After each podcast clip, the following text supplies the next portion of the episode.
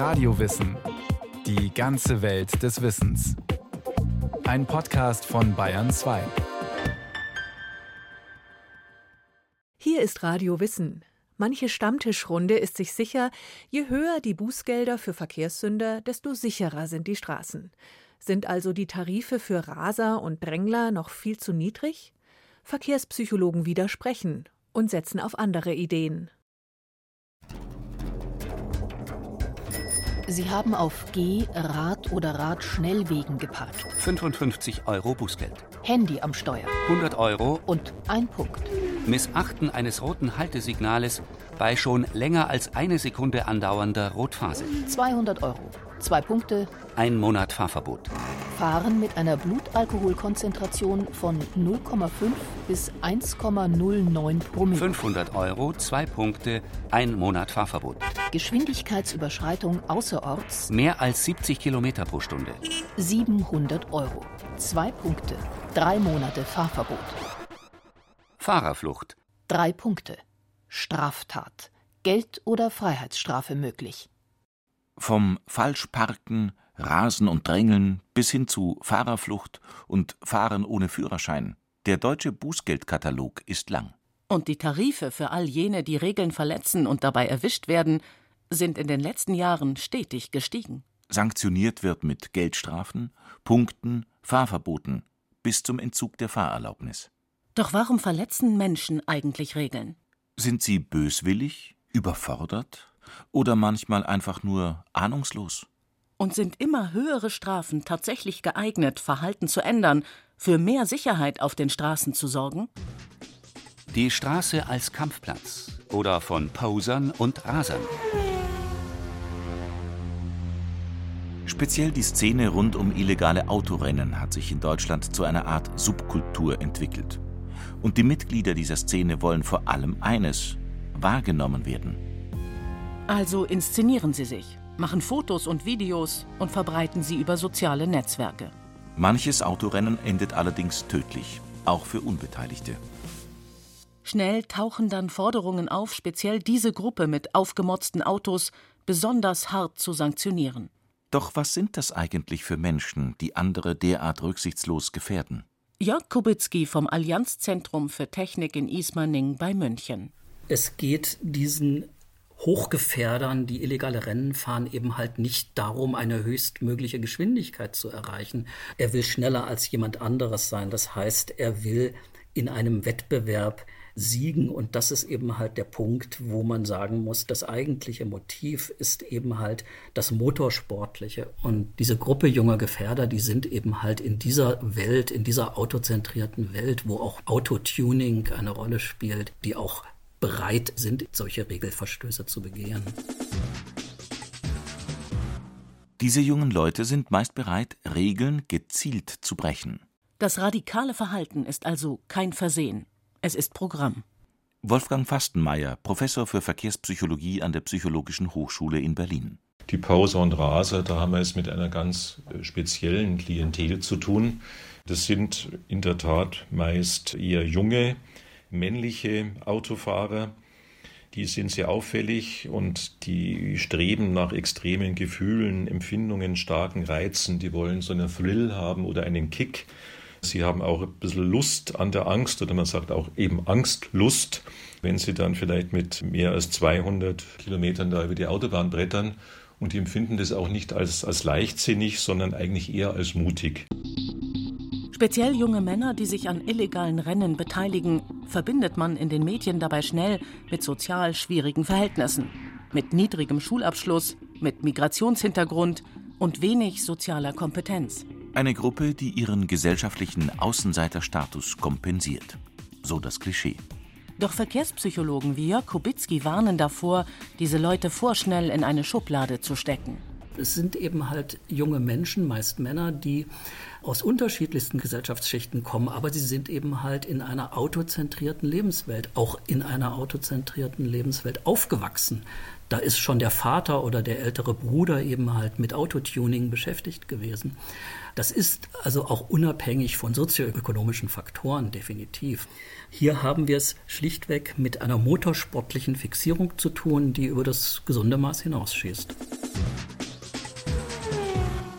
Eine ganz spezielle Gruppe von Menschen also, die bewusst und gezielt Regeln bricht, aus Lust am Regelverstoß, auf der Suche nach dem Kick. Zugleich eine absolute Minderheit. Denn der bewusste, gezielte Verstoß macht aus Sicht von Verkehrspsychologen wie Wolfgang Fastenmeier im gesamten Straßenverkehr nur einen geringen Teil der Regelübertretungen aus.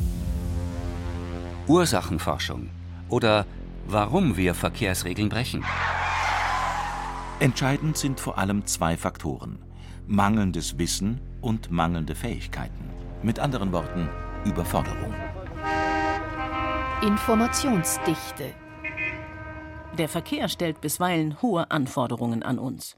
Vor allem innerorts mit vielen Kreuzungen und zunehmender Verkehrsdichte. Wolfgang Fastenmeier. Also wenn ich innerorts jetzt irgendwie links abbiegen muss an einer Kreuzung bestimmten Typs, dann habe ich vielleicht noch Fußgänger, ich habe Radfahrer, ich habe Autofahrer, ich habe vielleicht Kleintransporter, ich habe vielleicht noch öffentlichen Verkehr. Also da ist eine enorme Informationsdichte und dann habe ich möglicherweise auch bauliche Bedingungen, also vom Layout einer solchen Situation, Bedingungen, die mir es gar nicht so einfach machen, diese Aufgabe zu bewältigen, denn ich habe vielleicht Verdeckungen, weil Fahrzeuge bis an die Kreuzung parken. Ich habe eine vielleicht verwirrende optische Führung im Kreuzungsbereich. Die persönlichen Ressourcen können so schnell erschöpft sein. Die Folge Überforderung, fehlerhaftes Verhalten und Regelverstöße. Mangelndes Wissen. Ich komme ja gerade aus dem Urlaub zurück, bin im Ausland unterwegs gewesen und dort war eine Abfolge von Baustellen und eine unglaublich verwirrende Geschwindigkeitsbeschilderung, also die sich auch sozusagen alle zwei Kilometer im Grunde widersprochen hat.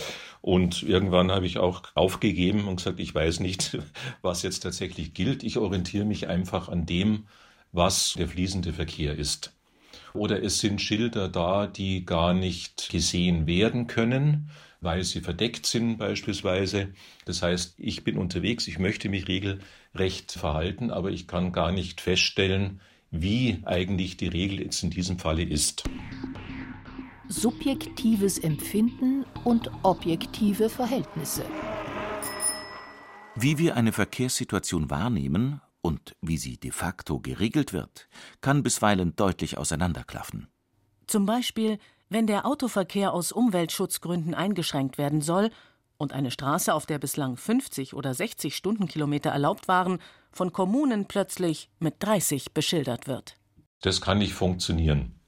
Dann sieht der Autofahrer möglicherweise, ja klar, da ist dieses 30er-Schild, aber der gesamte phänomenologische Eindruck einer solchen Straße ist eben nicht derjenige einer 30er Straße. Das heißt, es wird die sogenannte Erwartungskongruenz beim Autofahrer verletzt. Das heißt, die durch die Gestaltung der Straße vom Fahrer oder vom Verkehrsteilnehmer antizipierten Situationen sollten genau mit den Objektiven übereinstimmen. Und das ist in diesem Falle eben nicht so. Und das das führt zu Reaktanzphänomenen auch, dass man also eigentlich dann sagt, naja, das, das, das passt nicht und dann wird bewusst oder unbewusst eigentlich die Geschwindigkeit überschritten. Mangelnde Fähigkeiten. Fahranfängern fehlt zunächst noch die Praxis, um in allen Situationen routiniert zu reagieren. Sie müssen sich diese Routine im wörtlichen Sinn erst erfahren. Die Faustregel: sechs bis acht Jahre oder eine Fahrpraxis von 100.000 Kilometern.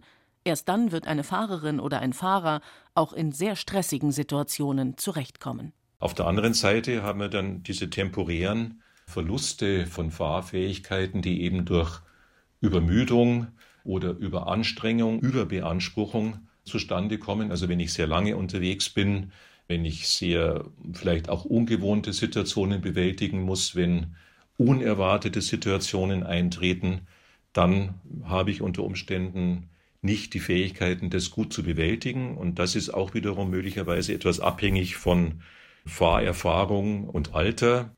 Speziell Senioren geraten hier schnell unter Generalverdacht. Sie wird mit dem Alter prinzipiell abbauen und mehr Fehler machen. Aus Sicht von Verkehrsforscher Jörg Kubicki ein Mythos, der längst widerlegt ist. Man muss eben halt konstatieren, dass mit dem Alter die Schwankungsbreite schlichtweg steigt. Der eine ist zu etwas in der Lage, der andere nicht mehr. Man muss auf den Einzelfall eingehen. Und das geschieht halt kaum noch. Man unterstellt, dass jeder, wenn er über 70 oder 75 ist, eben Schwächen im Straßenverkehr hätte. Das ist so einfach eben halt nicht zu beantworten. Strafen und Büßen oder wie effektiv sind Sanktionen? Den Verkehr zu überwachen und Verkehrsdelikte zu ahnden, erscheint notwendig, um Regeln konsequent durchzusetzen. Die Tatsache, dass gezielte und bewusste Regelverstöße weit seltener vorkommen als Regelverstöße aus Unwissenheit, Überforderung und Unfähigkeit, dürfte aber zu denken geben. Vor allem, wenn es um die Frage geht, sind Sanktionen der Königsweg, um den Verkehr auch sicherer zu machen? Taugen sie, Menschen zu motivieren, ihr Verhalten zu ändern? Gilt also, je härter und höher die angedrohte Strafe, desto sicherer der Verkehr? Der Verkehrspsychologe Wolfgang Fastenmeier. Ich bin bei diesem Thema Strafen eigentlich immer relativ unglücklich, weil wenn ich so sehe und höre, was in den Medien und auch von der Politik in dieser Hinsicht immer gesagt wird, dann erinnert mich das immer so ein bisschen an Stammtischdebatten nach dem Motto, man muss nur die Strafen ordentlich erhöhen, dann wird schon alles gut werden. Und wenn Sie mich also jetzt fragen, ob das richtig ist, dann würde ich das mit einem klaren Nein beantworten.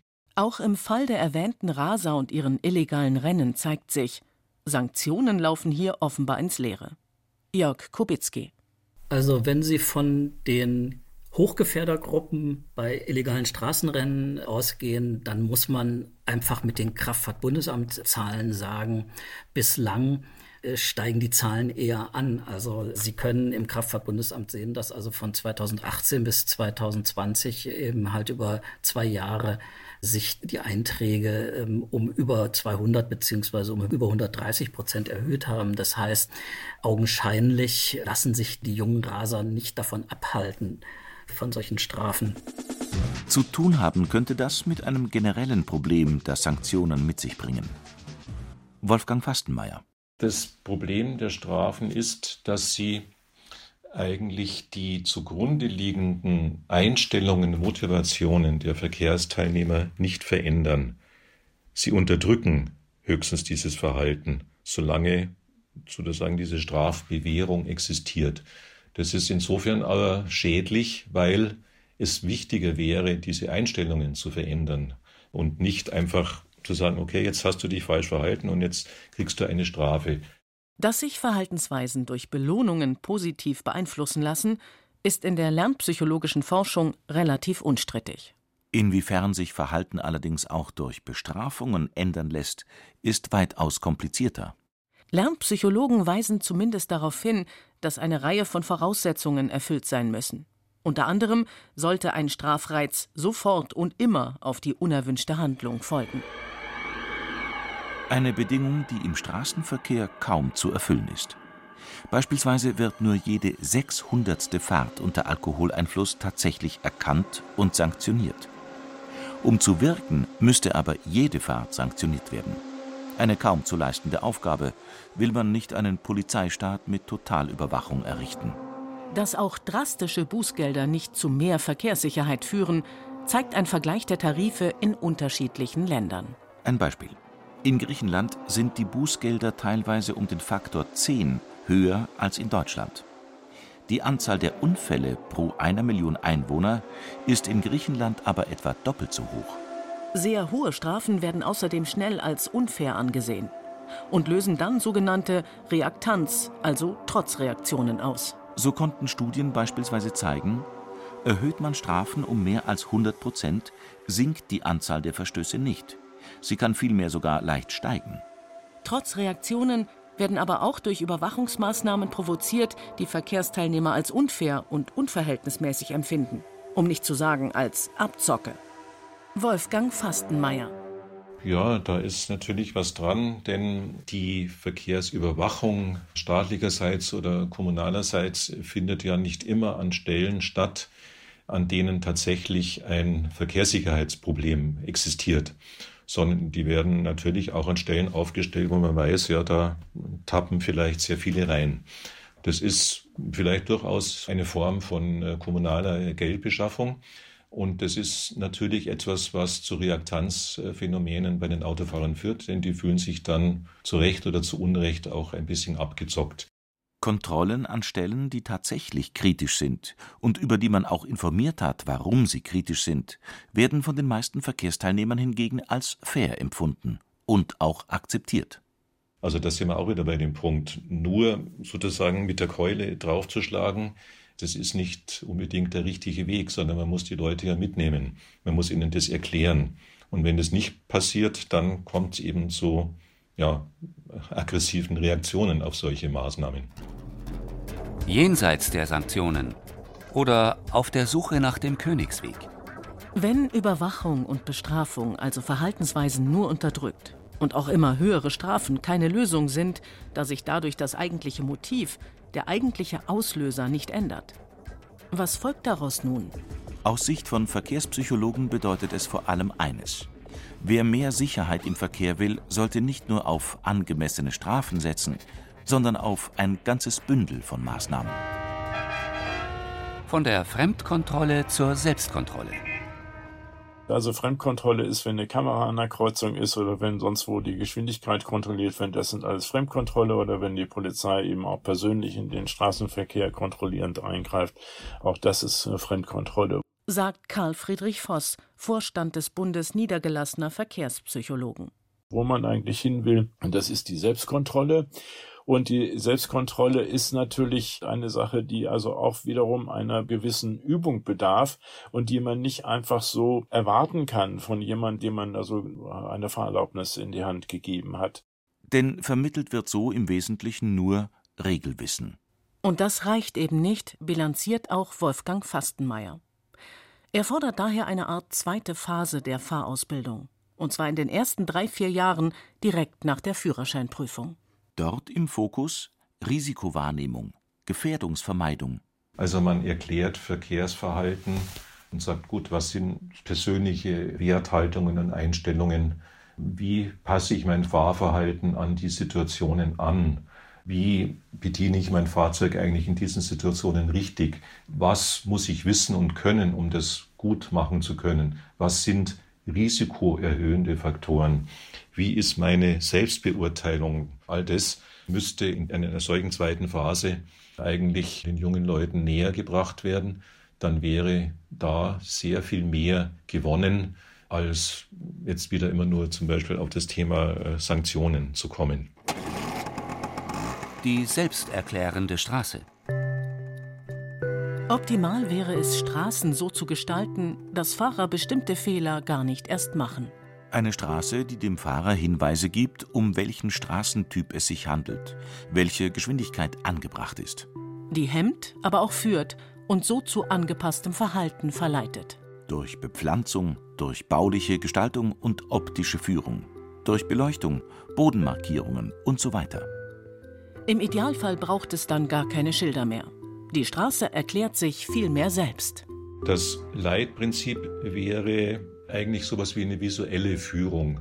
Das heißt, dass ich den Streckenverlauf über Fahrbahnmarkierungen oder auch über Hinweisreize, Vorinformationen am Straßenrand deutlich mache. Also zum Beispiel, es folgt eine scharfe Kurve und das kann ich mit gewissen Abstandsmarkierungen am Straßenrand eigentlich ganz gut einleiten, sodass der Verkehrsteilnehmer hingeführt wird, aha, da muss ich also jetzt äh, langsamer fahren und da muss ich jetzt beginnen mit dem Einschlagen und so weiter. Assistenz und Automatisierung. In einer Welt von morgen, in der nicht mehr menschliche Fahrer unterwegs sind, sondern Robotertaxis, könnte sich das mit dem Strafen und Büßen eventuell von selbst erledigen. Doch noch ist es nicht so weit. Auch hochautomatisiertes Fahren bedeutet immer noch, der Fahrer muss notfalls selbst eingreifen, also hellwach bleiben. Und kann dann eben auch Fehler machen. Sogenannte Assistenzsysteme in modernen Fahrzeugen können zwar heute bereits Fahrer entlasten und helfen, Stress abzubauen. Abstandshalter, Tempomaten, Spurwechselassistenten usw. So sind aber keine Wunderwaffe. Jörg Kubicki Fahrerassistenzsysteme sind sehr hilfreich, wenn es darum geht, entsprechende Fehlverhaltensweisen zu kompensieren, die eben halt unbewusst begangen werden durch Wahrnehmungsdefizite und andere mehr. Aber sie können ja doch nicht gewollte, gezielte, vorsätzliche Regelverstöße verhindern. Das heißt, wenn ich eben halt schnell fahren will, übersteuere ich das Fahrerassistenzsystem und fahre eben gegen die Regel. Insofern ist das natürlich ein Dilemma dass das Fahrerassistenzsystem tatsächlich menschliche Schwächen kompensiert, aber eben natürlich nicht äh, mutwillige Verstöße kompensieren kann. Dabei ließe sich das Problem mit den Tempoverstößen durchaus technisch lösen. Durch eine Art integrierten Polizeiinspektor. Erreicht man die zulässige Höchstgeschwindigkeit, riegelt der vorsorglich einfach ab. Wolfgang Fastenmeier. Da komme ich auch gleich wieder auf das Thema Reaktanz. Da hat man ja in Großversuchen quasi zwei Varianten getestet, also eine Hardcore-Version, also die automatische Abregelung nach Vorgabe und eine Low-Core-Version, wo sozusagen die Info über die geltende Regelung einfach eingespielt wird und der Fahrer kann entscheiden, halte ich mich dran oder halte ich mich nicht dran. Und da gab es eigentlich ein ganz klares Ergebnis gegen diese Hardcore-Version. Der eingebaute Oberlehrer kommt also nicht gut an. Der durchschnittliche Fahrer lässt sich ungern bevormunden. Auch vom erwähnten Modell Selbstkontrolle wäre so ein Szenario meilenweit entfernt. Es wäre das absolute Gegenteil. Fremdkontrolle in Reinform. Die Verführung, allein auf Sanktionen zu setzen, auf immer höhere Strafen, bleibt groß. Denn Sanktionen sind billig. Sie generieren sogar Einnahmen. Unterdrücken aber meist nur Verhalten und verändern keine Einstellungen. Der Königsweg dürfte daher mehrgleisig sein. Automation. Sie kann unterstützen, auch wenn es keine Patentlösung gibt. Selbsterklärende Straßen und optimierte Fahrerschulungen. Sie kosten zwar viel Geld, können aber helfen, eine Vision zu verwirklichen. Die Vision vom selbstbestimmten Fahrer, der sich selbst kontrolliert und seine Grenzen kennt. Und wenn er doch mal eine Regel bricht, zumindest eine faire Strafe bekommt.